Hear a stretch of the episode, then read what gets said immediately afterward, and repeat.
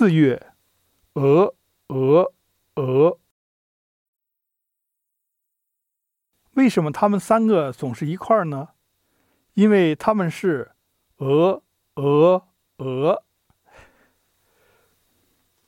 鹅，鹅，鹅，成了我新书的书名。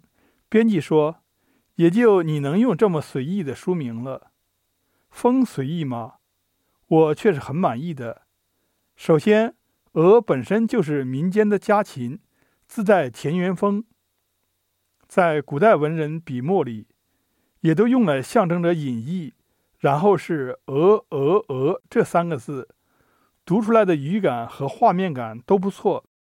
做我第二本书的书名，应该是最合适了。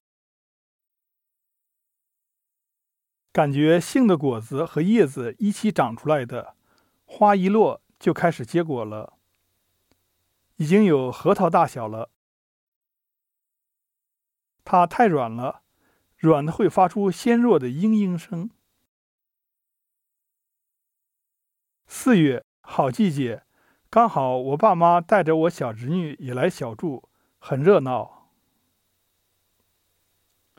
我爸挖的地很专业，平平整整，一颗小石子都没有。想起去年我挖的，像误入过一窝野猪。我妈把每一棵青椒苗都盖上一层纸，遮光压好，自带薄朴。果然成活率很高，